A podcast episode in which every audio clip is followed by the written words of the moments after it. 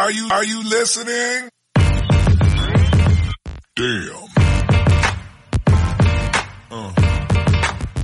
¿Qué pasa, bolers? Bienvenidos a Massive Ball, vuestro podcast de opinión de la mejor liga de baloncesto del mundo. Y hoy, en la Massive Neta, iba a saludar primero a Iker, pero veo que está bebiendo agua, le voy a dar unos segunditos de margen. Iker, desde, desde Estados Unidos, enviado especial desde, desde Reno, ¿qué tal? Muy buenas, bienvenido. Puf, estoy, estoy destrozado aquí a las 6 de la mañana. Estos cabronazos me han hecho Bueno, no me han hecho madrugar porque todavía con el jet lag me estoy levantando a las 2 de la mañana, pero bueno.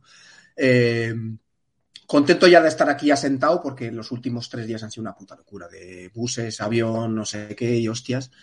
Eh, bueno, listo para que me roben porque me están robando por todos lados con el tema de, la, habitación. Pero bueno, hay que... necesitaba estas, horitas aquí con vosotros para, para medirme un poco y volver a volver a los orígenes, tío, que es de donde Eso venimos. Eh, antes de presentar a Sergio y que lo he preparado, quiero que nos cuentes, por favor, cuál ha sido el trayecto que has hecho, porque hiciste Bueno, Bilbao, Lisboa, ¿no? sí. A ver, salí el lunes a las. Yo salí el lunes a las tres y media de la mañana de casa a Bilbao. Que es una horita, sin más. Pero bueno, cuenta porque no dormí, nada. No dormí esa noche. Me quedé viendo, había un partido de estos de NFL que echaban en la tele y, me lo quedé viendo. Cogí el vuelo Bilbao, Bilbao-Lisboa, eh, que es un vuelo de dos horitas. En Lisboa había escala. En Lisboa, con el tema del cambio de horario, teníamos que esperar dos horas y pico. Y luego hice Lisboa-San Francisco. Llegué a San Francisco en hora local de San Francisco a las 2 del mediodía. En hora española creo que eran las 12, porque hay nueve horas de diferencia, más o menos, 12 o 11 de la noche. Eh, y nada, allí he estado dos días. Cogimos yo, porque voy con otro compañero que también tiene una beca que él va a la biblioteca y yo voy a estar en el Centro de Estudios Vascos, están juntos, o sea, vamos a estar en el mismo departamento. Y lo, El hici- lo hemos hecho Estudios. Vascos en Reno, ¿no? En Reno, sí, sí, sí, sí. Estás por- Hay estás dos todo el centros de estudios ¿eh? vascos en Estados Joder. Unidos, uno está en, en Idaho y otro está aquí en Reno. Y nada, cogimos dos noches en San Francisco porque, a sorpresa que yo creo que de todos, es más barato dormir en San Francisco que en Reno. Ah. No sé Pues si será sí que porque hay más oferta y por estas mierdas que les gusta mucho a los economistas de oferta, demanda y demás, si hay más oferta el precio es menor. Eh, pero bueno, nos salió más barato, estuvimos dos días allí, estuve un día más o menos de turisteo, dentro de lo que cabe después de la matada del viaje y tal. Y, y nada, antes de ayer a la mañana, ya, o sea, ayer a las 6 de la mañana cogimos un autobús que hasta Reno desde San Francisco tienes como 5 horas o así, lo cogimos a las seis y media y llegamos aquí a las 2 de, a las 2 del mediodía. Y nada, ya nos hemos instalado en el apartamento, está bastante bien. Tuvimos nuestros problemas al principio porque nos metieron en una habitación. Esto es un apartamento que son cuatro habitaciones y cuatro baños. La puerta está que hay aquí tras mía es el baño y, y al lado está la puerta para salir al salón y demás. Y nos metieron con otros dos chavales americanos de 22 años que están estudiando, eh, y os podéis imaginar. O sea, ayer llegamos, nos han cambiado de habitación, ahora estamos en una de cuatro, pero estamos solo nosotros dos.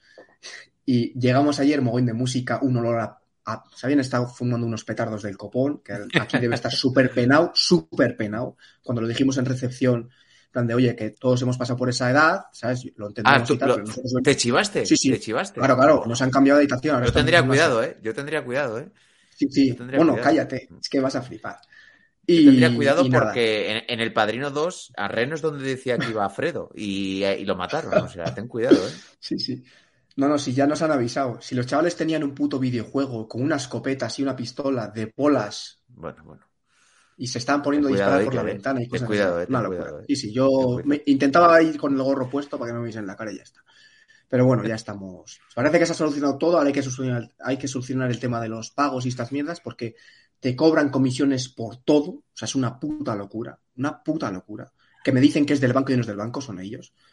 Pero bueno, que me estoy enrayando mucho. Ya estamos aquí y lo mejor es que ya el lunes que viene empiezo ahí la rutina en la universidad y la verdad es que es una puta gozada porque las instalaciones, ya iré pasando fotillos así, eh, es increíble, tío. O sea, es increíble. Hará algún, hará blog cosas. seguro en la web, subiremos algún vídeo que nos pase Iker Sí, sí. de la universidad o viendo algún partidito, pero para que veáis un poco la experiencia, ¿no? Puedes hacerte eso de un día, un blog de un día en mi vida, ¿no? Sí, un día, en, un, día en la, un día en el campus como tal. No sé si en un día me da tiempo para recortar, pero sí mola mucho. Es lo positivo que tiene de las cosas negativas, que es muy caro estudiar. Estuve viendo el otro día y te cuesta, si eres residente en Nevada, en el estado de Nevada, te cuesta 8.000 pavos al año.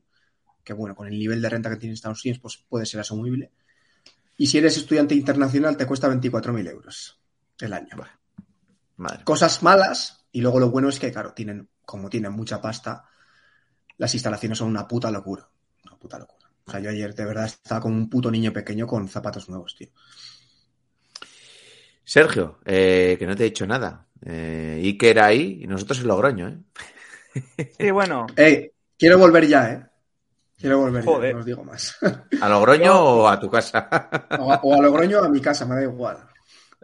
Yo, yo solo quiero decir, eh, estoy enfadado, muy molesto, me he sentido robado, me he sentido estafado, me he sentido hurtado, no como Jordi Hurtado.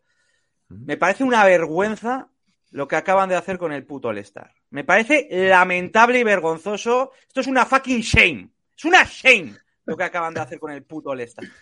Lamentable, ahora lo comentaremos, pero es vergüenza. Es puta y jodida vergüenza lo que está haciendo la puta NBA con el All-Star. Ya está. Mm. Fin de. Pues bueno, como os ha adelantado Sergio, evidentemente ya tenemos los suplentes de cara a All-Star, salvo que haya pues alguna lesión y hay alguna sustitución de última hora, que ya hablaremos de eso también.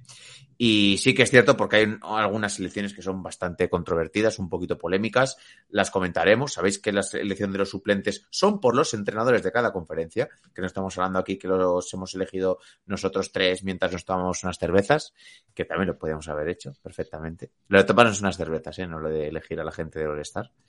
Y bueno, pues luego lo comentaremos en la segunda parte del episodio, pero antes sí que tenemos que hablar un poquito. Ya sabéis que los eh, jueves suele haber buenos partidos, o por lo menos de equipos potentes, eh, y vamos a hablar un poquito de la victoria de los Knicks contra los Miami Heat y la victoria de los Milwaukee Bucks contra los Ángeles Clippers, que han sido dos buenos encuentros, eh, aparte pues de alguna cosita de actualidad que les iré preguntando por aquí a Iker y a Sergio. Así que si queréis, llevamos casi siete minutos de intro, nos metemos ya, ¿qué os parece? Bien. Bien, Mm. vamos ya en faena porque hay mucho que comentar. Que, que os he quitado yo ya casi 20 minutos de, con la chapa esta de la universidad. Nah, ya sabes que Venga, que vamos. nos gusta. Vamos al lío. Un poquito ahí eh, entretenernos, ¿no? Pues cuando las noches de NBA se hacen largas y los días pesados, siempre tendréis más ball para pasar un buen rato. ¡Comenzamos! We just want our respect.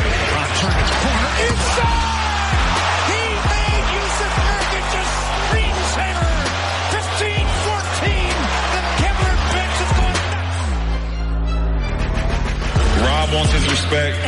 Coach Vogel wants his respect. Disrupt Rondo. He puts it in. Here's Davis. 4-3 in the win. Oh, it's good. Anthony Davis has won it for the Lakers. Our organization want their respect. Laker Nation want their respect. Walton can tip it. Bryant with the save. Oh, you gotta get a shot here. Final seconds. Bryant for the win.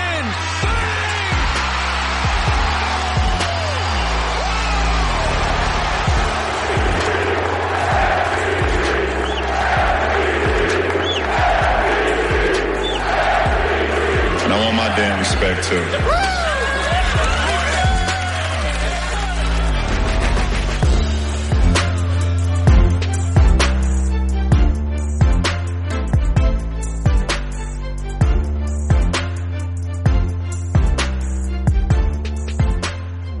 Bien, pues comenzamos con el episodio y lo primero vamos a la pura actualidad, aunque hoy todo es actualidad. Vamos a hablar de los encuentros que hubo anoche en la NBA.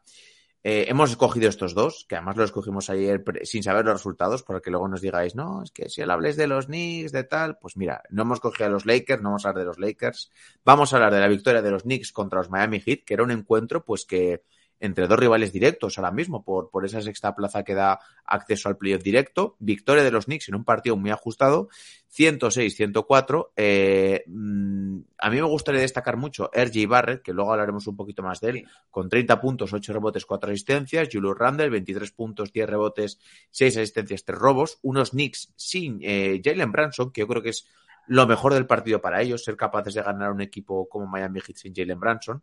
Y grandísimo partido de Bama de Bayo, que totalmente merecido que esté en el All-Star, 32 puntos, 9 rebotes, 3 asistencias, 2 robos, convirtiéndose ahora mismo pues en uno de los mejores pibos de la NBA sin ningún tipo de duda. Partido muy flojo de Jimmy Butler, eh, luego lo hablaremos también. Y bueno, eh, ¿qué conclusiones saques un poquito del encuentro? ¿Qué queréis destacar? Disparo yo, Sergio. Sí, sí, dale tú, dale tú. Bueno, a ver, para mí el nombre y apellido del partido, sobre todo por las sensaciones, es lo de Barrett, ya que en el anterior partido, los últimos 12 minutos de, bueno, contando prórroga y último cuarto, se quedó en el banquillo, fue banquillazo, no sé si por temas defensivos y demás. Yo en Twitter leí que era por temas defensivos, que no le estaba gustando, eh, que desde que había vuelto Barrett de la lesión esta que tuvo en el dedo y demás, que su, su estadística de en defensas, en estadísticas de defensivas avanzadas y estas cosas que era como muy deficitaria y demás, y que fue la gota que colmó el vaso y lo sentó. Y ayer respondió, básicamente respondió en el último cuarto, que es donde más siempre se le ha pedido a Barrett, con tema de porcentajes, en momento clutch y demás, que no es un jugador diferencial cuando la pelota eh, quema y demás. Eh, que creo que se fue por encima de los 10 puntos prácticamente sin fallo en el último cuarto, con bastantes buenas Y en el acciones. tercero también, ¿eh? El tercero también estuvo muy Mm. acertado. Metió muchos puntos. Mm. Y luego también, bueno, destacar que con la baja de Branson eh, se volvió a incluir a Fournier en, en rotación con bastante pena, sinceramente, y es algo normal, yo ya no se lo achaco al propio Fournier porque evidentemente entrar y salir de una rotación eh, de manera tan tan esporádica, pues es muy complicado que tengas un ritmo competitivo de partido eh, encima contra un equipo como los Heat que aprieta mucho, que tiene muy buena defensa exterior y demás, es muy difícil. Yo defensivamente le veo fatal a Fournier, mucho peor de lo que era al principio de temporada pero tampoco es- hay, hay que achacárselo a él, es algo normal.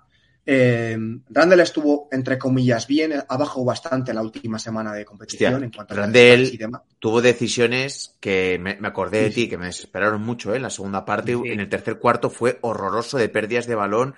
Hay una vez que hace dobles por, poniendo la mano así, o sea, que esto que coge el balón por, por encima y además como que quita antes a, a, a McBride, así como que McBride viene a hacerle como el bloqueo, luego lo quita y se lía. Tuvo unas cuantas decisiones bastante, bastante Julius Randle. Y lo de Sí. Barrett que le has comentado, que no quiero dejarlo pasar, eh, es que es lo que hemos hablado. Barrett, cuando juega contra jugadores a los que es superior físicamente, Sí. puede entrar a canasta de forma muy fácil. Y ayer, menos Jimmy Balder y Adebayo, él era superior físicamente a todos los Sí, jugadores de los Miami Heat porque es un equipo muy bajito. O sea, es que es lo que decimos. Si juega de escolta, puede anotar mucho más que si juega de alero.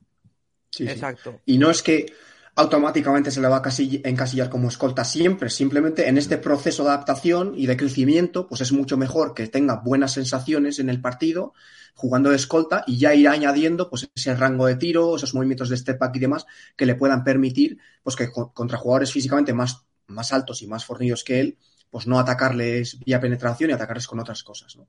Y luego, sobre todo este partido, pero bueno, creo que es una tónica habitual en los Knicks esta temporada, creo que a los Knicks siempre les conviene, dentro de lo que cabe, que el partido sea una locura y que entren tramos de partido que no sea exclusivamente 5 contra 5 en estático, con un juego muy claro de vamos a jugar esto y tal, porque en momentos de partido roto los jugadores encuentran más ventajas. O sea, el partido se decide en una mala acción que acaba con Grimes haciendo un corte, se la, pasa a Hartenstein y, y, la mata, o con un robo de Hartenstein también en una acción un poco random. Y es que es evidente, Barrett se siente mucho mejor en partidos rotos, que, es, son a campo abierto, porque es un jugador que a campo abierto es muy difícil de parar. Quickly también se siente muy bien en esos partidos un poco locos. Ojo, con el concepto también que tiene jugar al baloncesto loco, que te puede salir muy bien y te puede salir también muy mal. Y ¿qué quería destacar también? Que se me ha pasado. Eh, ah, sí, que los Knicks no pierden. El partido lo tenían los Knicks ganado y no lo pierden de puro lo pierden, milagro, ¿eh? ¿eh? Sí, sí, No sí. lo Pero lo de de los últimos milagro. cuartos de los Knicks ya es una tónica habitual, no es solo de este partido. Es que, bueno, Sergio, eh, dale si quieres. Sí, no, estoy de acuerdo con Iker y también es verdad que al fin y al cabo eh, a los Knicks, los Knicks es un equipo que cuando mejor juegan es en transición, por lo que dice, por la locura, pero sobre todo porque son jugadores, y más si no tienes a Branson, que, a ver cómo los digo para que no quede mal, ¿no? Pero no, son jugadores que no saben pensar, no tienen una IQ muy formada, no saben jugar en estático y saben que en, y en transición dominan porque son jugadores físicamente muy exuberantes.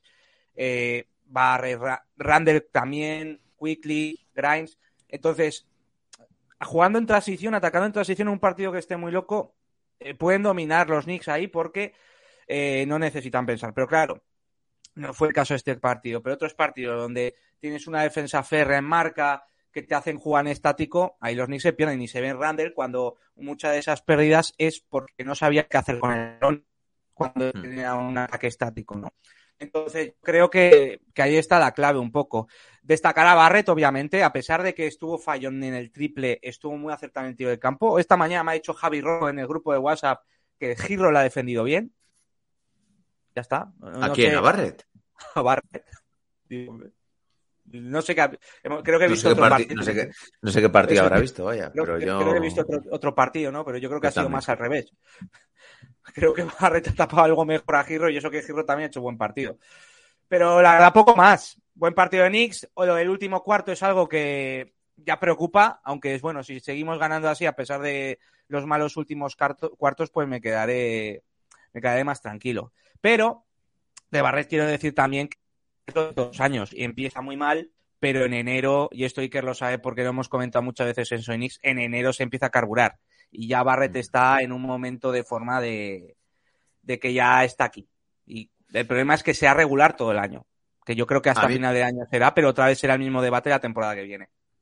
A mí me parece muy meritorio que estamos hablando de la baja de Branson. Es muy clave para ganar un- ser capaz de ganar un partido sin Jalen Branson, que es el faro de este equipo, el guía de este equipo. Y no olvidemos que también está la baja de Mitchell Robinson. O sea, que es capital para, para el equipo. Eh, aparte, Miami. Miami en ataque hace un partido pésimo, ¿eh? de verdad lo digo. Miami creo que se la pagan los plomos.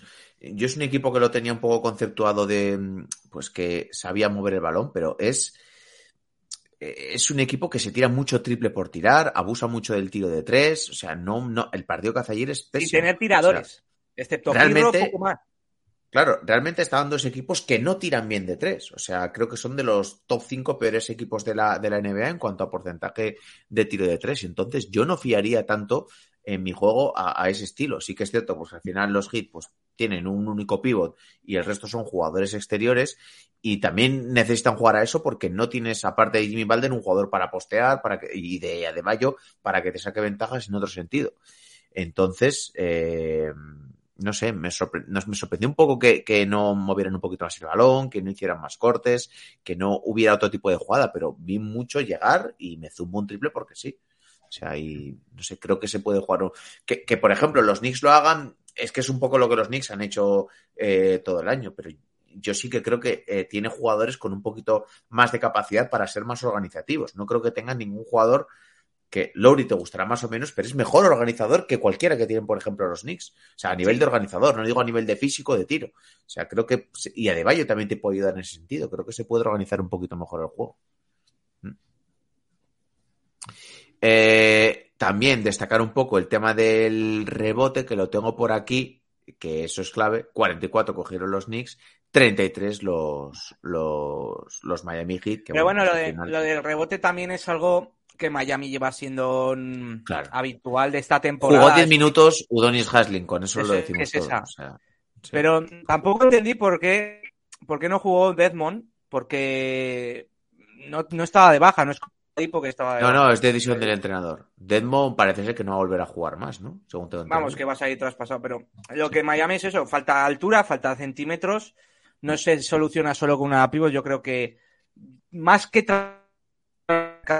algún jugador alto que si no cuentan con Desmond que pueda ser buen suplente de Adebayo, pero lo de rebote ya es algo que, que lleva viéndose hace mucho toda la temporada también, ¿no? Encima los Knicks Mm. No, y el tiro de tres. El tiro de no, tres, el tiro de tres, sí, sí. Encima los Knicks que, sin ser, son muy buen reboteador ofensivo, pero malo defensivo, eh, y menos sin tener a Mitchell Robinson, ja, es que eh, Hartenstein cogió 10, mi- 10 rebotes saliendo del banquillo, Randall 10, Barrett 8. Es que no- ni Sí. Jericho Sims, y Jericho Sims en cambio no cogió apenas nada, entonces... Que los Knicks tampoco es un equipo que tenga malos reboteadores, pero es un- no es un equipo que rebotea bien, o sea, en los últimos, sobre todo defensivamente. Rebotean bien en ataque. En ataque Sí, en es ataque uno de los mejores equipos Mm. de la NBA en rebote ofensivo, pero en defensa los Knicks son uno de los bastante, peores equipos de, de la liga en, en- en defensa. Eh, pues si queréis cambiamos de partido eh, y vamos a hablar un poquito de la victoria eh, in extremis al final del partido de los Milwaukee Bucks contra Los Ángeles Clippers. Muy buen partido, a mí me ha gustado bastante. Sí. Eh, cogieron una ventaja eh, desde el primer cuarto importante los, los Clippers, que tuvieron Creo que la mantuvieron hasta finales del tercer cuarto, de unos 15, 18 puntos. Eh, y finalmente, pues bueno, Milwaukee poco a poco fue a remolque todo el partido. Eh, le fueron entrando un poquito más los tiros. Y sobre todo, un partido descomunal de Antetokounmpo, pues hicieron que al final, pues victoria para los Milwaukee Bucks. Destacar, como he dicho, los 54 puntos, 19 rebotes, dos asistencias de Jenny Antetokounmpo, eh, que estuvo bastante acertado en momentos finales eh, en momentos finales hablo, tuvo un 2 de 8 en general en triple, pero metió dos triples en momentos importantes y varios tiros de media distancia en momentos importantes, 21 de 39 en tiros de campo, eh, con un 53%, 2 de 8 en tiros de 3, 10 de 15 en tiros libres. Eh, y me dio la sensación, más que la victoria de Milwaukee, que al final es uno de los mejores equipos de la liga, tiene para mí al mejor jugador de la NBA, me están gustando estos Clippers. Lo dijo el otro día Sí. John Ball, estoy muy de acuerdo. Cuidadito, si llegan sanos a playoff, eh, se cargan a, a cualquiera, ¿eh? Lo digo de verdad. Estoy bastante de Cuidadito, acuerdo. ¿eh? cuidadito con los Clippers, dicen. Cuidadito, cuidadito. A ver, para mí la que es muy sencilla.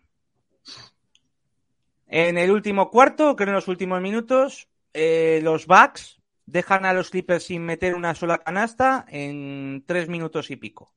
Mm. Y ahí es cu- cuando ganan el partido. Yo creo que este encuentro está, está muy bien, sobre todo porque se ve el potencial real de Milwaukee cuando juegan en serio, cuando eh, Giannis se lo toma en serio, cuando, eh, pues, sobre todo cuando Giannis se lo toma en serio, pero sobre todo Middleton saliendo del banquillo, eh, los minutos que estuvo estuvo bastante bien, cuando la defensa funciona, yo creo que es el, partido clave, porque por ejemplo Holiday, que estábamos destacando bien de él, tuvo un mal partido y estaba haciendo una temporada general, pero este partido tuvo bastante mal. Pero estuvo aceptado Yanis, estuvo aceptado Middleton saliendo del banquillo, Brook López y sobre todo la defensa en el último cuarto. La defensa en el último cuarto es que dejaron a los Clippers en cero puntos en tres minutos y medio. Esto fue la clave para remontar. Y los Clippers, sí estoy de acuerdo. A ver, el meme de el meme de cuidadito con los Clippers es un poco eh, que me recuerda mucho a Bélgica en el Mundial, que yo puse de favorita y caí en primera ronda. Pero sí que es verdad, ahora hablando en serio, de que los Clippers, de que Kawhi lo estamos viendo en mejor forma, y eso que ayer tampoco fue su partido, muy desacertado, gracias más a la defensa de Milwaukee. Paul George también estuvo bien, saliendo Norman Powell del banquillo, que está muy poco de Norman Powell, pero para mí es candidato claro a sexto hombre del año, desde que ha vuelto a coger ritmo competitivo está en un gran nivel. Y yo creo que, que los Clippers poco a De poco hecho, fue el máximo anotador del equipo. 26 Exacto. puntos, 4 de 8 en tiros Pero los Clippers poco a poco van jugando mejor y encontrándose a raíz de que Kawhi está jugando más minutos y encontrándose él. Evidentemente. Es que, claro, es que Kawhi estamos hablando de uno Claro. de los mejores jugadores de la NBA. Aparte es uno de los mejores defensores de, de la historia de la NBA. Pero Entonces, si este, está físicamente bien, pues te va a dar mucho en ambos lados de la cancha. pero yo con este partido lo que, lo que para mí me parece muy, muy claro es que si Milwaukee aprieta no hay- es imparable.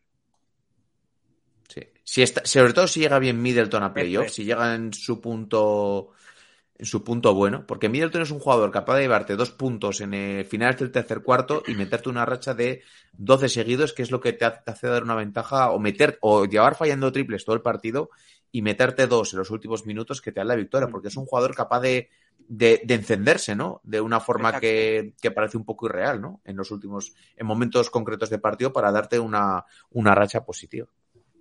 Iker. Sí, Sí, más o menos bastante similar. Solo me he podido ver la segunda parte porque, bueno, cualquiera que haya venido a Estados Unidos, eh, el League Pass aquí, si es partido a nivel nacional, no puedes verlo en directo, lo tienes que ver en diferido, y son unos hijos de puta. Lo tienes que ver con la side view esta, que es una puta basura.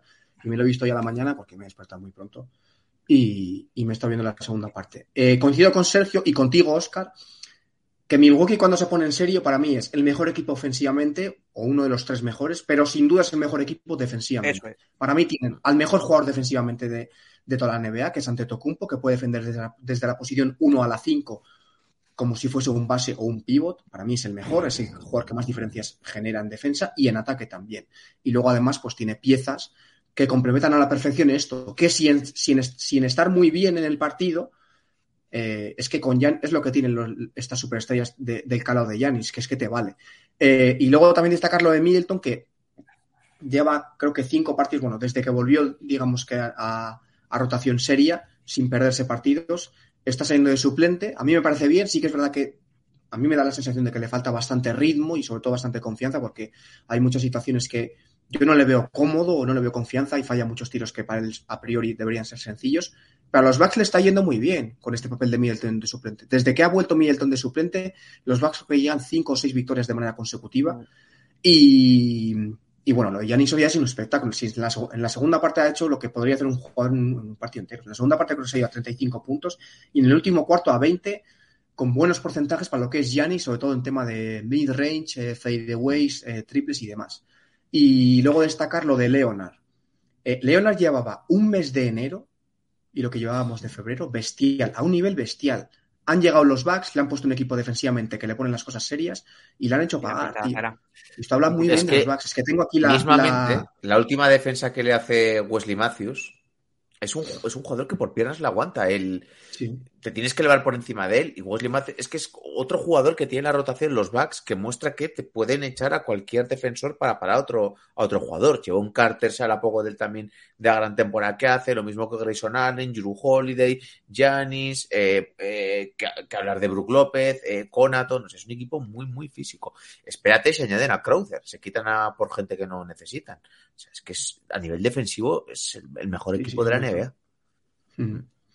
Mira, os voy a, os voy a un poco. Y, y que no jugaban con, y que no jugaban contra un equipo que, porque realmente los, los Clippers es el paradigma de equipo moderno que Sí, juega con cinco aleros. equipo difícil de Es parar que- porque te puedes centrar en uno y te, el te la base lía ayer- otro. El base ayer era Terrence Mann. claro, el alero. no, no, Tresman lleva unos días jugando bastante de, de- de base, muchos días. Sí, sí, sí. Es que claro, te pueden plantar a Kawhi, ya que si están Miña Paul George, que son dos de los mejores jugadores two-way de toda NBA, más Batum, Morris, Covington, y puedes cambiar a Powell por Tresman. O sea, es un equipo súper versátil. Sí, sí.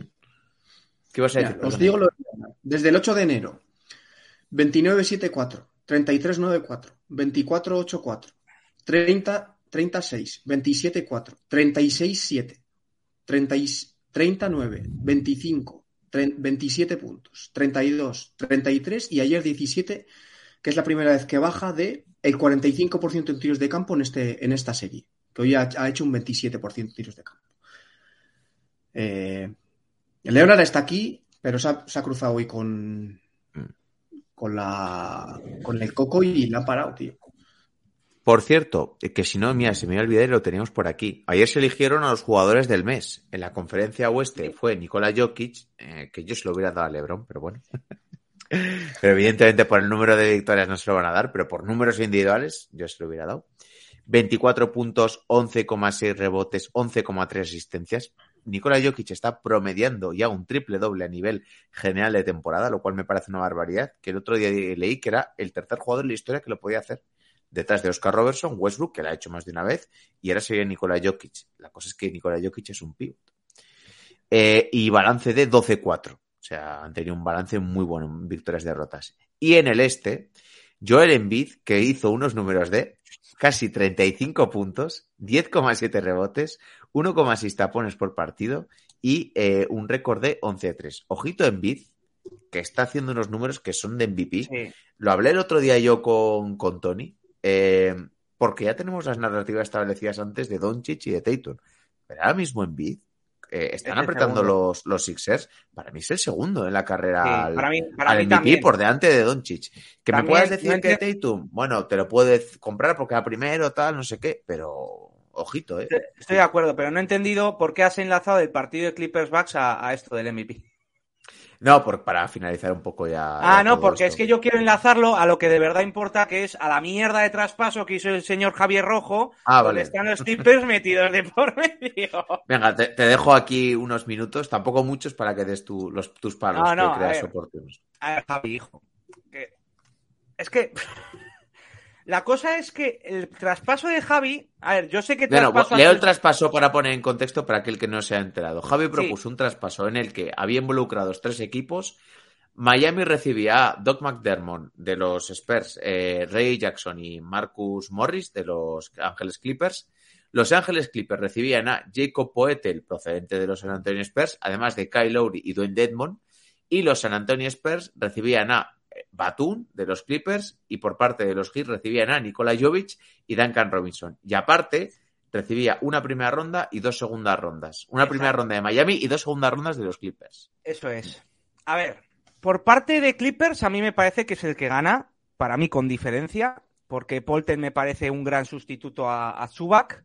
Creo que Lowry, sin ser el mejor base, encaja mejor que John Wall y Reggie Jackson. Creo que Sí, pero lo Lowry el año, que viene tiene 20 el año que viene tiene 29 y Clippers es uno de los equipos que más pasta eh, tiene comprometida. Y segundo, no me quito yo ni de coña por Lowry a Marcus Morris y a Batum. Pero escucha, Ahora, ni de ahora coña. voy, ahora voy, quito, ahora ¿eh? voy.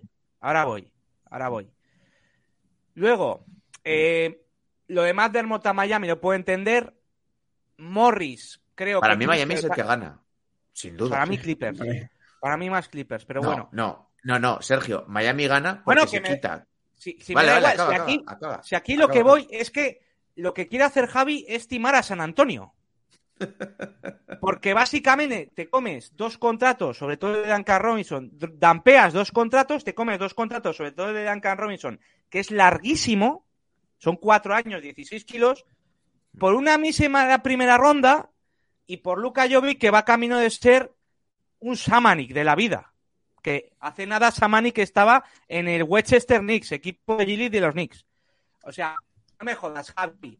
Estimar Entiendo que San Antonio quiera dampear contratos, que se coma contratos por rondas, pero le das mínimo, como ha puesto John Ball en el post de Instagram, dos rondas, no una. Yo le hubiera dado tres, porque te comes contratos Sí. de Batum y de Duncan Robinson. Tendrías que dar tres rondas, porque Jovic lo siento mucho, pero no tiene valor.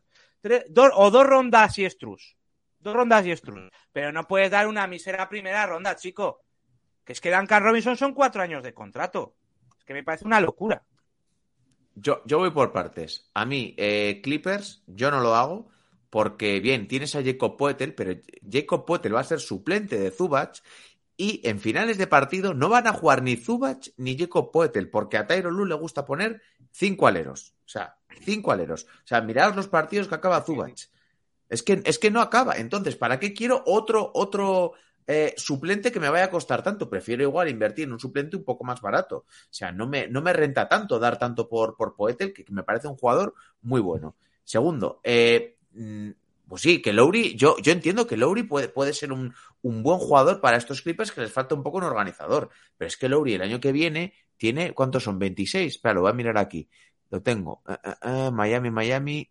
Más, te diría. Este año tiene eh, 28, el año que viene tiene 29, que sí que es. Spiring, pero ¿a quién le vas a dar 29 millones el año que viene por Kyle Lowry? ¿Te lo vas a comer dos años? Cuando eh, tiene comprometido Los Ángeles Clippers de cara al año que viene 193 millones para el año que viene. Y aparte, es que estás dando a Marcus Morris y Batum, que son jugadores fundamentales de los... Es que a mí Marcus Morris hay momentos que, no te voy a decir que parece la primera espada, pero es uno de esos jugadores que puede tirar por encima de cualquiera y que le veo meter tiros inverosímiles. Entonces, Sí. yo, por un pivo suplente y por un base como Lowry, que ya sabemos lo que te ofrece, más Deadmond. Luego hablaba Javi del contrato de Deadmond. No, es que es Spiring, que son cuatro millones. O sea, que es que me da igual, que es que son cuatro millones, que no te van a arreglar la vida. Eh, por parte de San Antonio, tampoco lo hago porque estás a Batum, que tiene este año 10 y año que viene 10 y es Spiring. ¿Para qué quieres San Antonio a Batum?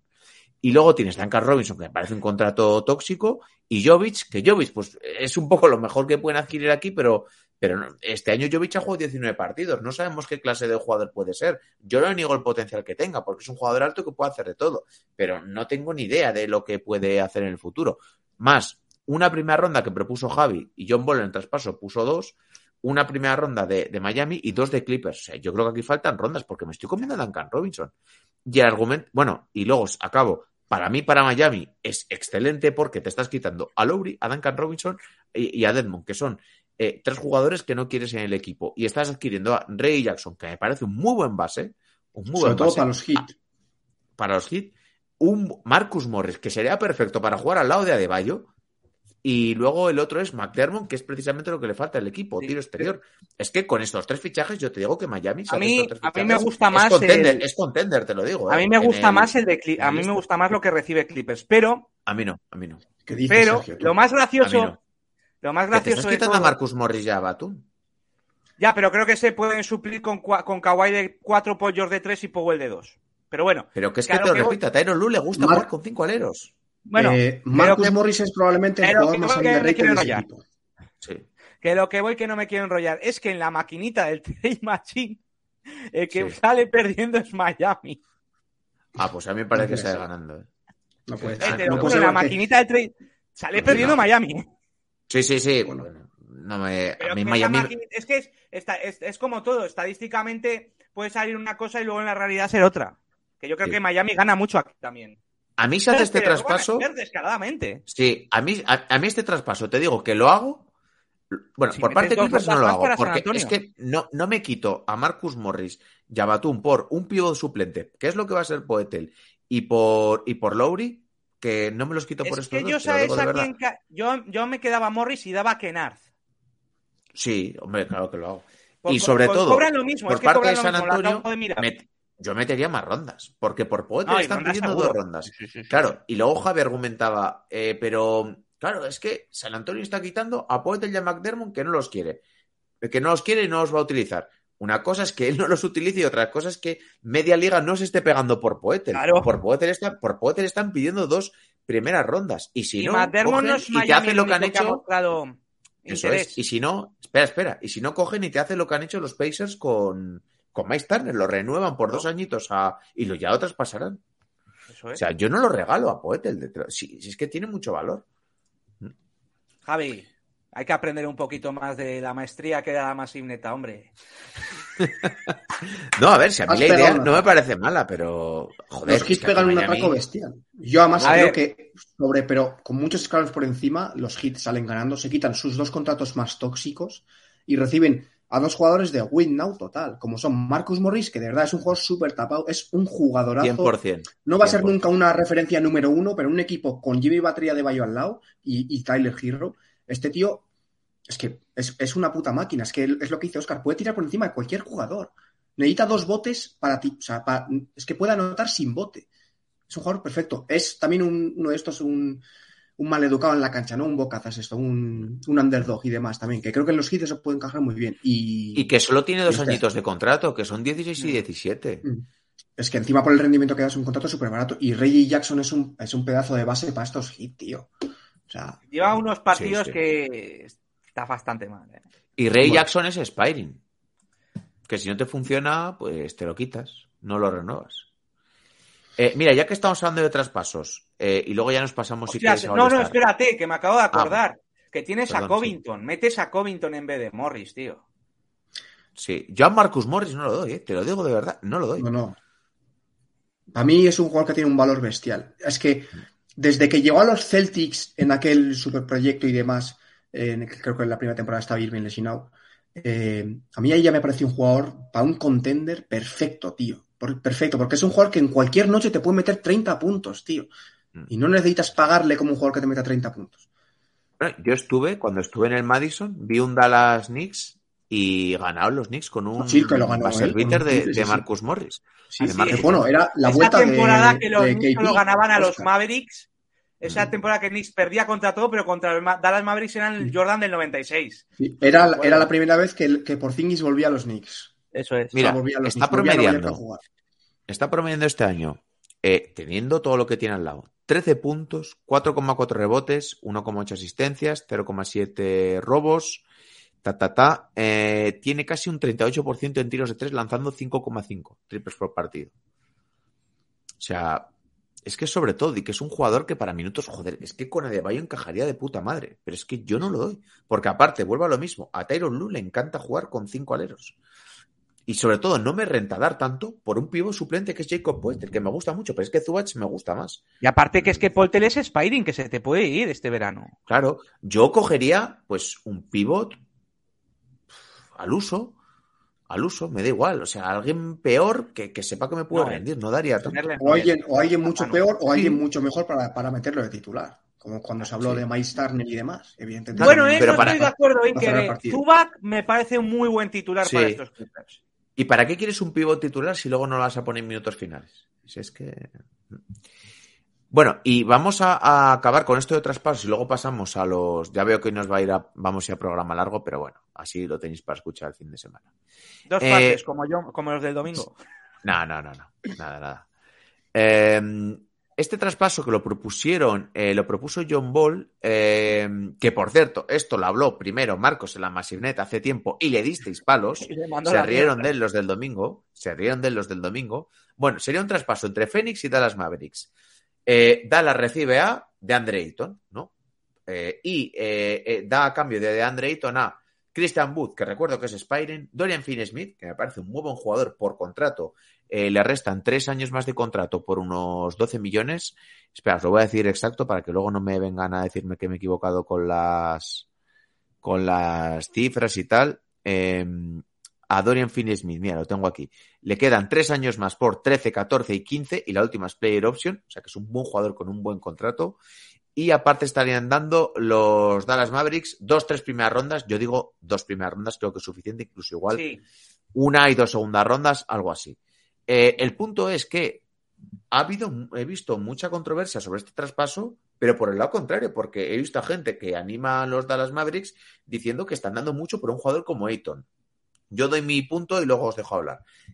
Ayton para mí es un jugador tremendo, o sea, y yo doy esto por tener al lado de Luca Doncic. Me parece que es un jugador que ha demostrado que en playoff se puede mantener en pista en minutos finales, ha llegado a unas finales de NBA. Me parece que cuando está eh, bien es, un, es top 6, top 7, me da igual con dónde lo queréis poner, pivos de la NBA. Y sobre todo, ¿sabéis lo difícil que es tener un pivot de verdad que se pueda mantener en minutos finales, que te pueda meter tiros de media distancia, que le puedas dar un balón al poste que lo pueda hacer, que pueda intercambiar con jugadores más pequeños? El argumento que vais a echar en contra es decir que está haciendo una mala temporada, pero es que todo Phoenix está haciendo una mala temporada por lesión de Devin Booker, lesión de Chris Paul, mal rollo, no ha querido jugar eh, Crowder, lesión también de Cameron Payne. Ha sido un desastre de temporada. El cambio de propietario, que se lleva mal con Monty Williams, eh, los Indiana Pacers le pagaron el máximo que le podían pagar en verano y obligaron a los, a los Suns a pagarle. Y estás dando a cambio un jugador que es expiring, que está haciendo una muy buena temporada como Christian Wood, pero ¿realmente quieres pagar a Christian Wood? ¿Quieres pagarle? Lo que, lo que igual te va a pedir, pues si es que tengo dudas. Y Finney Smith lo das porque aquí la gente dice, no, métate en Hardaway. Yo no digo, sí, claro. Y Phoenix es gilipollas. Y Phoenix Bueno, es gilipollas. Me- Mete a Bertrand si quieres también. Mete a respecto a Bertrand eso- y... Res- respecto a eso, Oscar, no sé si ayer viste ese grupo de WhatsApp, Sí, sí, ayer estuve atento. el trade que propuso Rocket. Finney Ah, no. Bertans por Michael Porter Jr. y Bones Highland. Sí, hombre. Pero lo hizo de el coña de verdad. Eh, Que él lo decía de verdad. que es lo peor de todo. De- tó- tómate algo de mis partes, te lo digo verdad. Si has propuesto ese traspaso de verdad. Rocket me parece el peor traspaso de la historia porque salen perdiendo los dos equipos, para mí. Pero bueno, respecto al de Con Dallas. Es que- Highland. No, no, no. respecto al de Dallas y Phoenix, Sí. es que me parece un win-win para ambos equipos. Primero porque Phoenix se, equipa, se quita la pieza que estaba en descontento con todo el equipo. Monty Williams se lleva mal con él, Chris Paul también, Michael Bridges, un jugador que no quería estar aquí. Y recibes un muy buen paquete. Recibes a Christian Booth, que sí, que lo tienes que renovar, pero creo que puedes hacerlo encajar con Chris Paul y Devin Booker. No creo que te pida lo que cobre Ayton, por ejemplo. Dorian Finney-Smith, que me parece una pieza muy interesante, me parece un jugador 3 que puede encajar muy bien, que además puede hacer, eh, te va a hacer el rol de Crowder, porque Row Crowder lo vas a echar. Es más, Oscar, te diría que yo añadiría a Crowder junto a Ayton para Dallas, así te haces un 2 por Sí. 1 en Phoenix y te llevas dos, tres primeras rondas, que si eres un poquito avispado, pides que una de esas rondas sea la de 2027 que es cuando no está, cuando se, en- cuando se supone que acaba Doncic el contrato y ahí Dallas va a ir para abajo. Entonces yo creo que me parece un muy buen trade para ambos equipos. Es más, yo añadiría Crowder junto a Ayton. Ayton para cobra este año 30, el año que viene 32, la 24-25 34 y la 25-26 35, eh, todo garantizado porque no estoy leyendo nada aquí que no tenga parte de su contrato garantizado. Pero es que yo creo que o yo sobrevaloro mucho a DeAndre Ayton o vosotros lo, yo creo que se le infravalora mucho. Me parece que es un Sí. muy buen jugador. Es que es un doble doble andante. Es que Ayton a nivel carrera A ver, se hace le- 16-10 y se puede ¿Sabes? mantener en pista en momentos finales. ¿Sabes por qué se infravalora? Y ha sido el paso a Iker. Que es un pecho Porque- frío, que no sé qué. No, que tengo tal. la sensación, esto es verdad, ¿eh? Luego en playoff, cuando llegó Phoenix a las finales, me cayó la boca, pero siempre tenido la sensación con este tío de que creo que puede hacer más de lo que hace. Por físico, por, por físico creo que puede hacer más de lo que hace, pero, Pero, creo Sergio, que el carácter tú- que tiene... Esto lo dijo John Ball. ¿Tú crees que juegan para DeAndre Ayton un poco? Ni, ni No. un poco. Y ya No. vemos como potencia también Don Chicha a los que ven, que Chris Paul también potencia a los interiores. Sí. Pero es que mirad, Y para- Ayton, este, este mismo año, ¿eh? este mismo año, está promediando 18 puntos, 10,1 rebotes, 2,1 asistencias, medio, eh, casi 0,7 tapones, eh, medio robo, 58% en tiros de dos, 58% en eficacia de tiro, siendo un jugador que tira a veces de media distancia, tira mucho fade away, y, y, y, bueno, está haciendo un 30% en tiros de tres, lanzando medio triple por partido, que imagino que lanzará poquito, porque, pero es algo hasta, que hasta puede desarrollar. O sea, es que- Y para acabar, en el, en el trade matching de John Ball, eh, lo del Dexel, que Andre Ayton para John Ball valen cuatro primeras rondas. Dorian Finney-Smith vale una ronda y Christian Wood vale 0,5 rondas. O sea que es normal también Sí, que tengas que dar dos, tres rondas. Yo daría dos, ¿eh? Tres no daría. Yo daría dos y un, y un par de segundas. Sí. Dos primeras, dos segundas. Me parece bien. Ik- Iker, que, que no te hemos dejado hablar. Nos hemos Sí, a ver. emocionado y... Yo estoy un poco bastante en, en vuestra línea con, con el valor de, de Ayton. Para mí es un jugador por el que cualquier equipo que quiera tener algún tipo de expiración eh, o quiera empezar un proyecto, para mí es un jugador ideal, porque creo que es un jugador sobre el que puedes, puedes eh, crear un proyecto alrededor de él o puedes utilizarlo como pieza secundaria de otra estrella y hacer ahí una pareja, pues bueno, como la pareja que tenían de Ayton y como la pareja que tienen ahora mismo en Phoenix de Ayton y Devin Booker, ¿no? Eh, yo creo que caja más como segunda espada que, co- que como primera, porque en la NBA moderna el jugador exterior tiene muchísimas facilidades para ser eh, primera espada que un interior, básicamente porque al interior le tienes que hacer llegar el balón y el exterior simplemente puede crear por su propio pie. Pero, vamos, para mí es un movimiento para Dallas win-win y para, y para los Suns, pues bueno, si yo creo que para los Suns es un poco robo, sinceramente, creo que tendrías que meter bastante más, pero porque yo a Ayton le doy mucho valor, tío. Mm, Yo A también. Ayton le doy mucho valor. Eh, pues bueno, comentado el traspaso, eh, decir un poco lo que pensáis. Tenéis el post en Instagram de ambos traspasos, del que propuso Javi y del que propuso John Ball, que este, por dar los props a Marcos, que por cierto, eh, la semana pasada, esta semana, pobre Marcos, que no, no hemos dicho nada, eh, no pudo estar porque, porque por el tema del curro, pero no os preocupéis que para la próxima semana, por la siguiente, ajustaremos para que Volverá. también pueda estar, pueda estar por aquí. No os preocupéis. Te juro que volverá. Después de estos minutos musicales podéis encontrar estos traspasos en Massive Ball barra baja. Eh, y yo creo que podemos meternos ya en el tema del All-Star, que aún ni lo hemos comentado. ¿Qué os parece? Buah, menudo robo. Pues venga, va. Dentro intro. Since I got to talk about it, I will, okay? If I'm the Lakers, right, I would consider trading Anthony Davis for Kyrie Irving. Get What? the Los Angeles. Yep, when you look at the Repeat Los that. Angeles. Hold on, hold on, hold on. you- Don't just blow by. Repeat that for the audience. Let's pause for a second here. I would consider trading Anthony Davis for Kyrie Irving. I can't believe these dudes. I, I, I just can't believe it.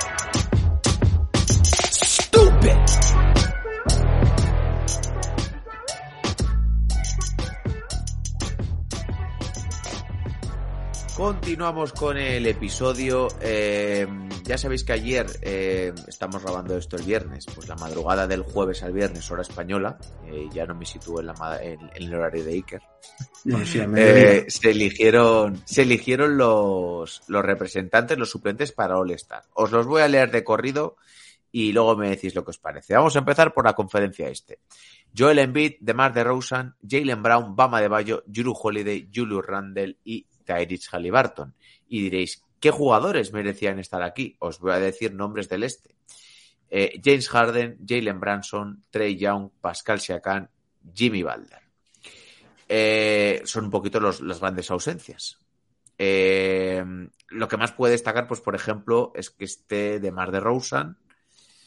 Entiendo lo de Holiday, entiendo lo de Randall, entiendo lo de Halliburton, entiendo lo de Bayo. Eh, bueno, imagino que Javi estará rabiando porque no hayan metido aquí a Jimmy Balder. Javi, jóvete. Eh, pero yo sobre todo a mí lo que me extraña es que no esté Harden. De verdad creo que la temporada de Harden está siendo... es sí. un robo histórico. Es el líder de Sergio, suéltalo, suéltalo. Es el líder de asistencias de promedio esta temporada. Es que el año pasado hizo mucha peor temporada que esta, muchísimo peor, y estuvo en el All-Star, no sé ni siquiera titular, pero bueno, eso entiendo que es más por los fans. Pero está liderando la- las, el líder- ese líder de asistencias con 11 asistencias por partido, que eso nunca había llegado en su carrera, y es junto a Magic Johnson el único jugador que está haciendo 20, creo que eran 25 puntos y 11 asistencias con eh, 50% en tiros de campo y más de 35% en triples. El único junto a Magic Johnson. Creo que era ese dato. Los Sixers van terceros, iban segundos hasta hace nada, porque perdieron el otro día y ganó Milwaukee, ahora van terceros. Pero desde que Harden se ha puesto las pilas, es que han subido como, como la prueba. Yo creo que se- infra- no, no entiendo por qué se infravalora Harden, porque es cierto que no es el Harden de, de Houston, pero yo creo que esta versión de Harden me parece digno de admirar de qué bien se ha adaptado a ser una segunda espada, a no necesitar tanto la pelota, porque Embiid es el jugador, creo que lo dijiste, lo dijo en el programa de Sixers que hiciste con Tony, Mm. que es el jugador que más uso tiene. Es el jugador que más uso tiene de toda la NBA con un 38%. De toda la NBA. De toda la NBA. Harden, su y Harden tiene un 25. Claro. Harden, su compañero que en Houston era con diferencia el que más uso tiene en la NBA. Y se ha adaptado a eso.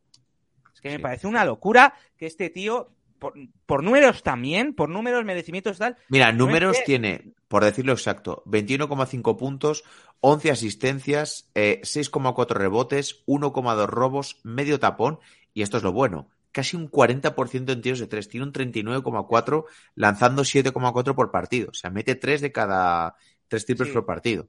Es que Eficiencia en tiros de campo del 55, tirando mucho step back, tirando, o sea, está haciendo una temporada muy buena, chicos. Sí, O sea- o sea, a lo que voy con esto es que yo, sinceramente, y hay gente que, que me llamará loco y tal, yo creo que Harden ha sido la estrella más maltratada de toda la NBA en los últimos años. Primero, por los comentarios de que era un chupón. Luego, que es que de los tiros libres tal. Eh, ahora que se adapta, eh, se, se, trata como si no estuviera. No entiendo nada, tío. Porque yo puedo entender que no esté Branson, puedo entender que no esté Jimmy Butler, puedo entender que no esté Siakam, pero que no esté Harden. ¿En serio?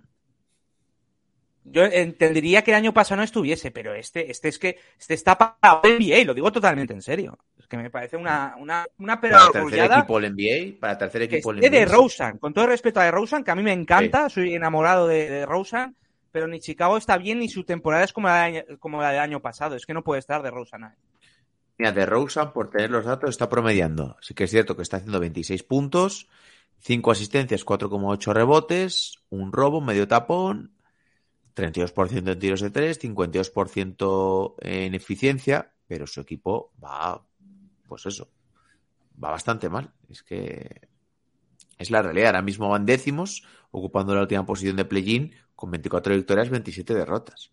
Yo primaría, es que antes que de Rosen meto a Harden, a Jimmy Butler y te juro que meto hasta- antes hasta, no sé, a Branson. Dilo, te dilo, lo digo de a verdad. Branson. A Branson, sí, sí. Iker. A ver, yo viendo también, sobre todo por un tema que ha habido en el oeste, evidentemente los entrenadores le han dado un peso específico también, no sé en qué medida, pero bueno, tiene mucho peso el récord del equipo. Porque Bueno, luego ya nos entramos Luego en el hablamos oeste. mucho en el oeste. En el este, en el este de no parece, oeste. en el este no parece, pero en el oeste ha entrado un jugador que promedia 16 puntos por partido. Sí, luego vamos a hablar de ese Sí, jugador. lo- Tú luego tranquilo. hablamos, luego hablamos. Luego. Creo que, creo que el récord del equipo cuenta, cuenta. En el este parece que no lo han tenido tan en cuenta, pero sí que es verdad que DeRozan, eh, primero, la temporada de los Bulls es, además de ser mala, es, eh, ¿cómo decirlo? Decepcionante en cuanto a expectativas, sobre todo por cómo empezaron el año pasado también. Y creo que eso también es un plus añadido, tío. O sea, si tú tienes un proyecto eh, interesante o que parece interesante y te la pegas, pues esto tiene que pesar más. Es así. Eh, y yo por encima de DeRozan ya te digo, para mí hay tres jugadores que están haciendo mejor temporada que DeRozan, contando eh, pues rendimiento individual y rendimiento del equipo. Jimmy Butler, Jalen Branson y, y Harden, por supuesto. Yo creo que Harden, los Sixers se merecían tener dos, dos Para jugadores. mí Harden era fijo, ¿eh? Para mí Harden para mí era también. fijo. El otro día, por ejemplo, estoy escuchando el podcast de Emiel eh, y drafteados y también lo ponían como fijo. Eh, no sé qué otro podcast escuché también. Bueno, ayer cuando lo hablé con Manu Planetario también lo ponía como fijo. O sea, Mm. es que es que era fijo. Y luego también la otra duda, que aquí yo creo que estaba muy abierto y no me parece mal, es que haya entrado Halliburton, estando los Pacers pues muy mal y habiéndose perdido Halliburton eh, las últimas semanas de competición por lesión. Completamente Eh, de acuerdo, Iker. que haya entrado por delante de Branson. A ver, sí que es verdad que con números en mano es posible que Halliburton esté, prome- esté haciendo mejor temporada individual que Branson, porque está por encima de los 10 de Espera, las que, 10 que los vamos a comparar, los vamos a comparar en directo. Halliburton está haciendo. Ha jugado para empezar 41 partidos y Jalen Branson ha jugado 49, o sea, 8 partidos más. 20,3. Bueno, eh, los Knicks están mejor en cuanto a récord, 28 victorias, 25 derrotas y Jalen Branson es una de las claves de que el equipo tenga un, rumbo estable. Los Indiana Pacers están con 24-29, habiendo hecho un inicio de temporada mucho mejor al que se esperaba, porque se tenía expectativas de que este equipo fuera tanking claro, pero al final está con un 45% de victorias y los Knicks con un 52%. Eh, Halliburton haciendo un grandísimo año, no quiero quitar aquí ningún mérito a Halliburton porque está siendo una de las confirmaciones de que es un jugadorazo. Está haciendo 20,3 puntos, 10,3 asistencias, que es lo mejor, con 2,7 pérdidas, que es para mí el, el mejor dato que, al que podemos decir. Eh, 3,9 rebotes, 1,8 robos, medio tapón, 39% en tiros de 3, eficacia de, eficacia de tiro del 57%. Pero es que Jalen Branson está haciendo casi 23 puntos por partido, 6,2 asistencias, 3,5 rebotes, un robo y está tirando con el mismo porcentaje en tiros de 3, 39%. eh, por ciento. Sí que es cierto que se tira 4,4 triples por partido y Halliburton se tira 7,5, está tirando, está tirando más tiros. Pero es que es lo que digo, o sea, si ponemos, si ponemos lo del récord para unos jugadores, lo podemos, lo tenemos que poner para todos. Que me decís, oye, coño, está, ¿cómo vamos a meter a dos de los Knicks? Lo entiendo perfectamente, entiendo que también hay que premiar a Halliburton y que está haciendo un buen año. Si no me parece algo que sea sangrante, no me parece algo que Sí. simplemente, pues, un punto de vista diferente. Que si se pone a Halliburton me parece justo. Quiero decir, entenderme lo que quiero decir, ¿eh? Yo también. Yo, Pero que me parece ver, la comparación. Sí, sí, yo voy a ser sincero. Cogiendo los números y porcentajes y demás en mano, sin contar récords de temporada, eh, yo me decantaría ligeramente porque está haciendo mejor temporada Halliburton, porque yo le doy mucha importancia en tema del porcentaje de tiro, muchísima importancia. A mí, a mí es lo determinante en un jugador de más de 20 por- puntos por partido, cómo de eficaz es en esos tiros. Y además es que 10 asistencias eh, son 10 asistencias por partido. En Sí, un equipo sí. como los Pacers creo que es muy, o sea, es muy de valorar. Eh, más que pues tiene un punto más por partido, pero bueno, es sí, simplemente significativo, o sea, no, no va a ningún lado. Pero sí que creo que Branson está haciendo mejor temporada que Drozan, tío, o sea, sinceramente. Es que ahí el récord del equipo sí que sí es determinante, tío. Y te compro el argumento de que es muy complicado, si no has metido dos jugadores de los Sixers, meter dos jugadores de los Knicks. Y creo que también ha estado muy tirado por ahí. O sea, Sí. El- en el este no puede haber dos jugadores de los Knicks si no hay dos jugadores de, de los Bucks los hay, pero de los, de los Sixers no, lo- no lo hay. Y de los Nets, bueno, de los Nets sí, porque Irving y Durant han sido titulares. Pero bueno, Coincidimos eh, en que lo simplemente tenía que haber cambiado a Harden por DeRozan. Sí, sí. Sí. Sí. Ya está. Fin. Porque lo de Drew Holiday me parece bien, sinceramente. Sí, a mí O sea, también, Es ¿eh? un jugador muy infravalorado y que hace muy bien. Está haciendo su segundo mejor año de lo que lleva NBA. En cuanto a estadísticas. Ahí estoy de acuerdo. Oye, que lo habrá quien diga que Jimmy Valder puede estar. Pues, pues evidentemente, claro que puede estar y lo puedes poner por delante Sí, de. yo de- sí que creo hecho, que lo a mí. Yo lo se me tapa un pero- poco ahí porque creo que Harden está haciendo mejor temporada que, que Butler. Entonces por ahí, por eso se me Eh, tapa, ¿eh? pero si no, está, me- está antes- haciendo mejor temporada que DeRozan. Antes, antes de pasar al oeste, no entiendo el disrespect de la Por comunidad cierto, NBA con. Jimmy Valder, 38, 38 partidos. ¿eh? No entiendo el disrespect de la comunidad NBA con Julius Randle. Sí, Porque sí, estoy, sí, viendo, estoy viendo tweets de. eh, está, están fuera, están en el Star tal tal y está Julius Randle. Y la mítica foto del payaso con gente de con cazas y tal, caz- eh, eh, con o fotos así, paintball. ¿sabes? Como, la temporada de Randle es que eh, yo entendería que lo pusieras eso con, con Jaren Jackson Jr., incluso con Demar de Rosen. ¿Quieres que de te cante los números de Randall? Te los canto. Dánoslo, dánoslo, dánoslo. Iker. 24,7 puntos por partido, 10,8 rebotes, 4 asistencias, 45 eh, por ciento, casi 47 por, 46% de tiros de campo, 34 en triples y una eficiencia en tiros de campo de 53. Que siempre se utilizan de Aquiles el tema de los porcentajes, pero es que tiene un 20 tiene casi un 25-11, tío, por partido. Randle ha sido el 25. mejor jugador de la temporada de los Knicks. Alguien me podrá decir que el más importante ha sido Branson, el que ha dado el cambio. Pero es que Randall ha sido el mejor. Es que, es que ha tenido días que metía unos tiros que no es ni medio normal. Sí, sí. O sea, y está haciendo competitivo a este equipo. O sea, Randall para mí, o sea, no es, eh, no hay que dudar de él. De verdad os lo digo. Es mi opinión, ¿eh? Es mi opinión. No, no, estoy de acuerdo totalmente. Pero bueno, sí, sí que es cierto porque al final bueno, los Knicks para mucha gente son un meme y es la coña de que, pues eso, de que Randall dicen que es una mierda de jugador, que tal, que cual. Si ya sabes cómo, cómo funciona esto, Sí. que, que os voy a contar. Eh, y bueno, lo de Holiday coincidimos en que eso, que es un jugador muy infravalorado, de que ya es hora de que se le valore. Yo, mí- yo lo único con lo que no estoy contento en este caso es de Rosen y hubiera metido a Harden. Con el Igual. resto, podría haber cambiado uno, a uno por otro. Yo metí a Jimmy Balder, metí a Randall, perdona, metí a Branson, pero más o menos el resto me parece correcto, igual, yo el otro cambio No me parece sangrante. Claro, yo el otro que tenía fuera era Holiday por Siakam, pero Holiday lo puedo entender perfectamente. Además, estuve dudando mucho en meter a Holiday. Entonces, yo creo que, pero es que lo de Harden me parece sangrante. Ya está.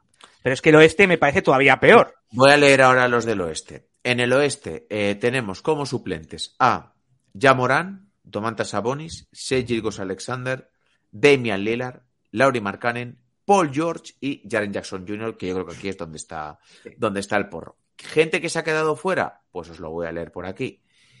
De Aaron, eh, Devin Booker, eh, Anthony Edward, de Aaron Fox o Anthony Davis. Vamos a lo de Jaren Jackson, porque lo de Paul George hasta lo puedo entender, pero lo de Jaren Jackson no lo entiendo para nada. Jaren Jackson es un jugador que, tengo por aquí sus números. Eh, eh, eh. Tengo por aquí sus números. Lo primero, que ha jugado menos que Anthony Davis. O sea, Correcto. no me No, vengáis no, a no. contar más, películas. de Oscar ha jugado más. O bueno, 12 no, o minutos mismo, más. Ha jugado lo mismo. 12 minutos, 12 minutos más. más.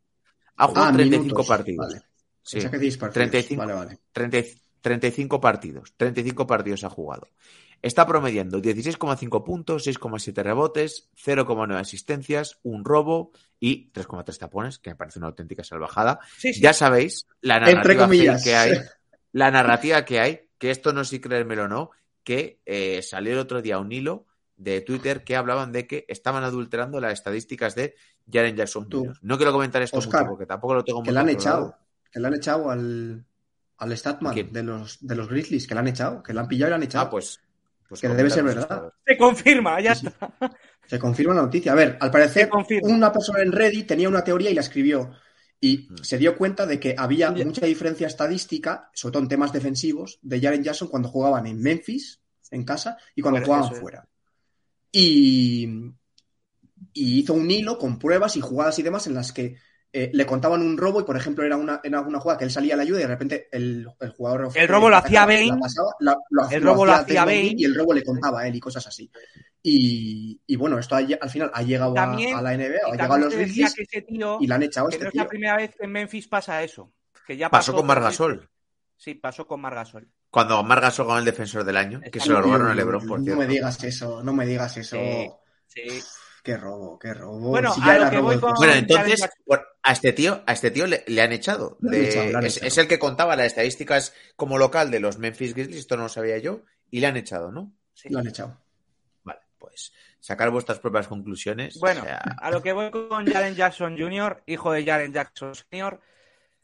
Bueno, yo en el All-Star metí a Aaron Gordon. sí. Voy a hacer voy a hacer la comparativa con Aaron Gordon. Aaron Gordon promedia 16,8 puntos, 6,8 rebotes, 2,7 asistas, 0,8 robos y 0,8 tapones. Excepto las tapones, la estadística es similar. En asistencias gana por bastante y por lo demás es similar. Aaron Gordon ha jugado partidos, 46. Y Aaron Gordon está en el mejor equipo del oeste, que es Denver, no Memphis, que es el segundo mejor equipo del oeste. ¿A qué voy a decir? Que yo, si por ejemplo, yo quería que llevase Fox y yo me jode porque no haya ido Fox. Pero si hubiera ido Devin Booker, lo hubiera entendido. Si hubiera ido Anthony Davis, me hubiera dado un poquito de rabia, pero lo hubiera entendido. Si hubiera ido Aaron Gordon, lo hubiera entendido. Hasta Aaron Gordon. Si hubiera ido Anthony Edwards, lo hubiera entendido. Pero Jaren Jackson Jr. es que hasta Aaron Gordon lo merece más que Jaren Jackson Sí. Jr. Porque son mismas estadísticas y ha jugado todos los Premias al primero, premias al primero. Claro. Premias al primero porque al final eh, están los Denver Nuggets con 36 victorias, 16 derrotas y le sacan cuatro partidos al segundo, que son los Memphis Grizzlies y Aaron Gordon está haciendo pues su mejor temporada, no a nivel estadístico, pero sí a nivel importancia de, de su carrera en Es el segundo, diría que después Jokic el mejor, más que Murray. Ahí Sí. estarán los dos en importancia, pero... Sí. Sí, esto es inentendible. O sea, lo siento mucho, esto no se entiende, Mira, no se los tiene. Es que me hubiera una- valido cualquiera de los candidatos, me hubiera valido cualquiera, lo hubiera entendido, es lo que dice Sergio, pero Jaren Jackson, por favor. Espero que Jaren Jackson no, no, no, no se atrevan a darle el defensor del año, eh, te lo digo de verdad. Buah, A ver, con esto no creo ya, ¿eh? lo de yo tampoco lo de, creo. de lo de las estadísticas no creo.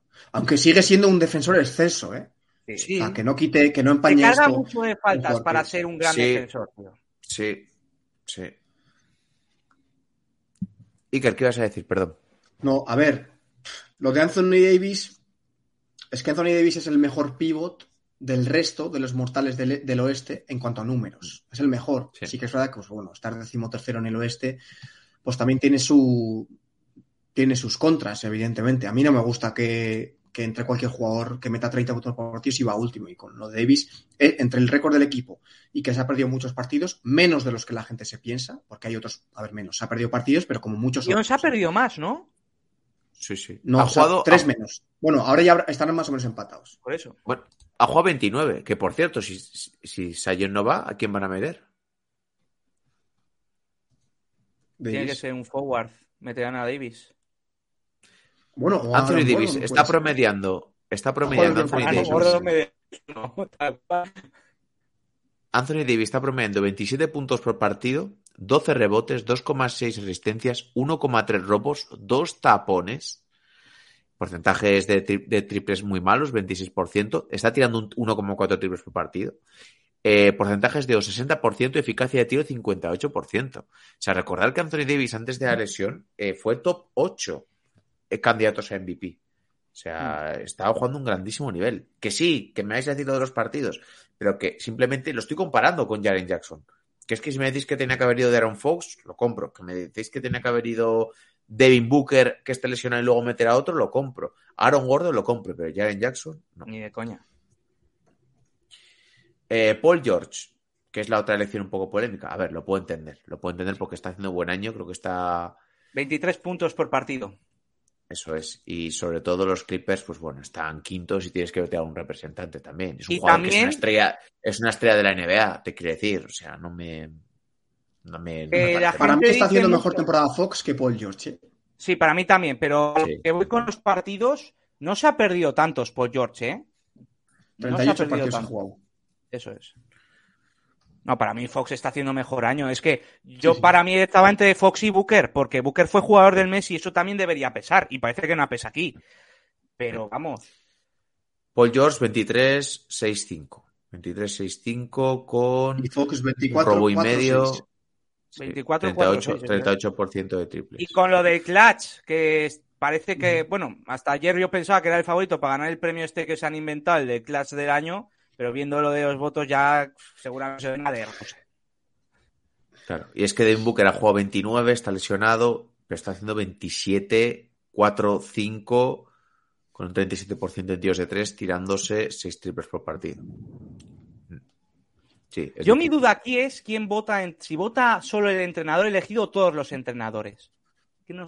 Votarán- votan todos los entrenadores de la conferencia este, harán sus elecciones y se hará una media.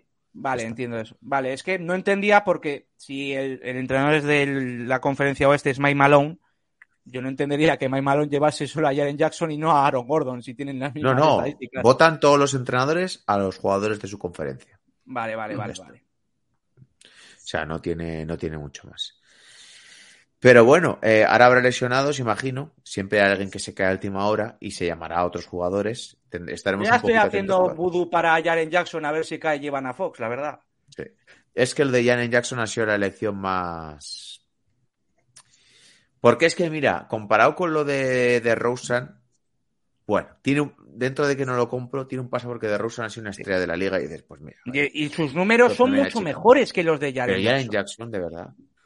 Es que hay 10 puntos de diferencia por partido ¿eh? entre un jugador y otro. Sí, sí. Es que yo creo que el baremo para Pero ser All-Star normalmente siempre decir- suele estar en, en rozar los 20 y de adelante. Pero hay casos como el de Draymond Green, que nunca ha llegado a esto, pero se nota por, que merecía ser All-Star, ¿sabes? Sí, sí. Te Pero digo es que cuál ya- era el mayor tampoco peso que, tiene el que impacto. Eso es. El récord del equipo. ¿no? Y el impacto defensivo que tenía Draymond Green cuando era All-Star en su equipo. Mm. En Jackson nunca lo ha tenido. Eh, la semana que viene eh, estaremos grabando cuando se haya, cuando se haya terminado el, el cierre de mercado de fichajes, así que para la semana que viene ya tenemos el programa hecho. Será un programa bastante largo, analizando todo lo que ha sucedido. Estaremos en directo todo el día 9 de febrero por la tarde, eh, hablando un poquito de- de- del, del cierre de mercado. Estaremos unas cuantas horas. O sea que si os queréis pasar por Twitch, que siempre os lo recomiendo, pues ahí estaremos dando la matraca y comentando y reaccionando en vivo acerca de lo que vaya sucediendo en cada momento. Eh, mañana vais a tener, eh, hoy es viernes, mañana sábado por la mañana vais a tener un podcast eh, eh, charlando un ratito con Denise de Basket 365, que ya tengo la charla guardada y editada. Eh, tiene un canal de Twitch, tiene canal de YouTube, se ha abierto hace poco un podcast también, aunque llevan solo tres episodios, eh, y os va a gustar mucho, os recomiendo que le sigáis y os va a gustar la charla, hablando de actualidad NBA, 40, 40 minutitos, se hace, se hace muy amena y muy entretenida. Después, el domingo vais a tener doble podcast, porque vamos a poner en abierto el podcast que tuvimos la semana pasada con eh, Marcos, en el cual hablamos de eh, Pete Michael a, a nivel de figura histórica. Lo subiré el domingo muy prontito por la mañana y luego ya por la tarde, pues en plan a las 8 de la tarde, tendréis el, el episodio de la línea caliente. eh, ahí pues con John Ball. No sé si Natalie está. Cuidado la palicita de Boston a Brooklyn, se viene audio, Uh, sí, sí. audio de, Darwin fuerte. ¿eh? A ver, pero sacar pecho por una paliza a Brooklyn sin Kevin Durant, eh, ¿qué quieres que te diga? O sea, ¿qué quieres que te diga? Pero bueno, ya sabéis que podéis mandar vuestro audio a la línea caliente. Si no me equivoco, es 603 1190. Oh, ya, mira, si lo, si lo pienso, no me sale. 603 11 90 96 o algo así. No, Ahora te lo 1190 digo. 43. 1190 Eso, 43, ¿no? A ver, lo voy a, lo voy a comprobar para, para decirlo 603 bien. 11 70 70 43 11 70 603 11 70 43. Repito, 603 11 70 43. Que Si por no cierto, tenéis el número en la caja de descripción. Que por cierto, Iker, Darwin sudó de ti, ¿eh? Ya, ya, ya me di cuenta. Envió un audio y sudó de ti completamente. Un cabronazo. Porque no, no quería dar la puta cara. Darwin, da la puta cara. Vaya audio le mandaste a Julián, ¿eh? Ah, para los que estéis en podcast, hoy se ha pu- eh, lo podéis ver en YouTube. El nombre que se ha puesto eh, Iker es Top Yihadistas de Le Haters. ¿Eh? Vaya audio le mandaste a. Julián. Sí. Julián es un No, poquito hater, ¿eh? Tengo que decir, tengo que decir en favor de Julián que estoy muy de acuerdo con, con cómo acuña el concepto de, de yihadista Lebron. Y se puede aplicar a muchos otros jugadores, pero bueno, con Lebron y con los muy top suele ser muy evidente. Y estoy muy de acuerdo. O sea, eh, se hace muy pesado esta gente que haga lo que haga el equipo o este jugador, le doran la puta píldora, no puedes criticar a nadie así. Yo estoy muy de acuerdo.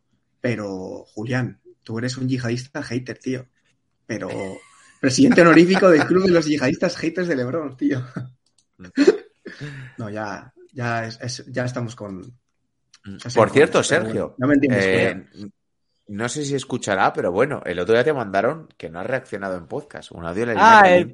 O sea, sí, No, Iker que- sabe quién es. Es un tío que nos escucha en Soynix, el Pablo este, que ponía en el chat. Ah, sí, sí. Menudo bobo, eh. Buah, Encima ponía siempre lo que, decía, lo que decíamos nosotros. sí, sí. ¿Qué te dijo? Que no te aguantaba, ¿no? Hostia, no me así, acuerdo, ¿no? yo lo escuché en el avión, tío. Que no te aguantaba. Que no te aguantaba, Que, tío, aguantaba, que no te aguantaba. Que había oído de ti en Soy Nix y ahora te había encontrado aquí. ¿Algo que decir, Sergio? Sé que me seguía en Twitter y tenía una foto de Barney Stinson de perfil. Sí. Ya no me acuerdo más. Ponte traje. Pero bueno, a ver, no sé, está bien. No sé cómo lo hago, que sin hacer nada yo recibo todos los palos, no sé. Ah, Pero también siento que soy el más querido para otro tipo de personas. Soy un 50 con 50. Me siento un poquito Cristóbal Soria, Alfredo Duro. No, sé, estás poniendo- no sé si eso es bueno o malo. No, no, no, no, no. Corta ahí, corta ahí. Corta, corta, corta, corta, como el, como el, el John Ball con el traspaso del criminalista. Corta aquí. Pues nada, chicos, ya sabéis que podéis escuchar el podcast en las plataformas habituales, en Evox, en Spotify, en iTunes, que valoramos, pues eso, que nos deis un like si estáis en iVoox, nos podéis poner las cinco estrellitas en Apple Podcast o en Spotify también, que nos ayuda mucho pues a posicionar el, el programa. Podéis ver también el, el, capítulo en YouTube, por si queréis ver aquí pues nuestras reacciones y nuestros gestitos ante cada cosa. En YouTube estamos subiendo también todos los shorts, eh, que son los clips que, que subimos en, en, en, en, TikTok. Y vamos a hacer cositas nuevas. Tengo preparado algo para, para YouTube que os va a gustar mucho. Eh, y nada, si queréis apoyar el proyecto, lo podéis hacer a través de Patreon eh, o lo podéis hacer también a través de Evox Plus. Hemos subido hoy precisamente un episodio para, la, para los mecenas, en el cual, pues, Julián y yo explicamos qué es un convenio colectivo, cómo se aplica un convenio colectivo en la NBA y hablamos del convenio colectivo que va a entrar eh, en vigor en 2024. Hemos hecho un poquito de historias, bueno, la ha hecho Julián, hablando un poco de qué se ha conseguido en cada convenio colectivo y siempre viene bien, pues, para repasar un poquito la historia y entender mejor la NBA. Así que espero que os guste. Vamos a meter dentro de poco una nueva sección, ¿verdad, Sergio? ¿Eh? Vamos a recuperar. Bueno, ya lo decimos. Vamos a recuperar la sección que, que hacía antes Turis del crossover y en la cual pues comparamos a dos jugadores, un episodio cortito, muy facilito y fresquito, de 15 minutos más o menos, cada uno defendiendo unas posturas y luego pues vais a votar vosotros qué, qué jugador os ha gustado más. Os daremos una que... elección como esto de debates NBA para que votéis un poco la pareja que queréis que comparemos. Aunque hay una que en el grupo de WhatsApp se está hablando mucho que se me ha ocurrido a mí poner esa en, en encuesta porque vamos.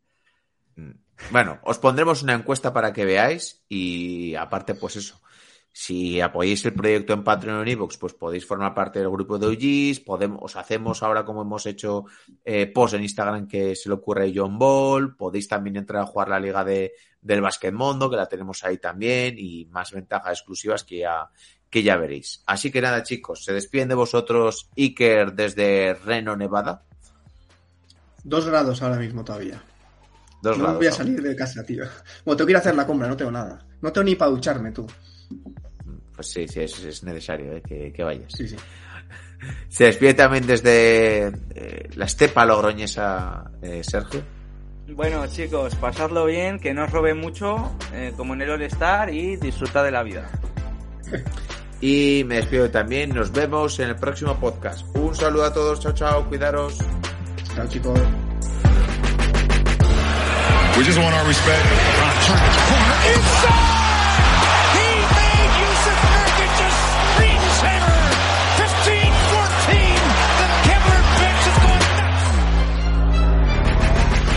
Rob wants his respect. Coach Vogel wants his respect. Disrupt Rondo. He puts it in. Here's Davis. 4-3 in the win. Oh, it's good. Anthony Davis has won it for the Lakers. Our organization want their respect. Laker Nation want their respect. Walton can tip it. Bryant with the save. Oh, you gotta get a shot here. Final seconds. Bryant for the win.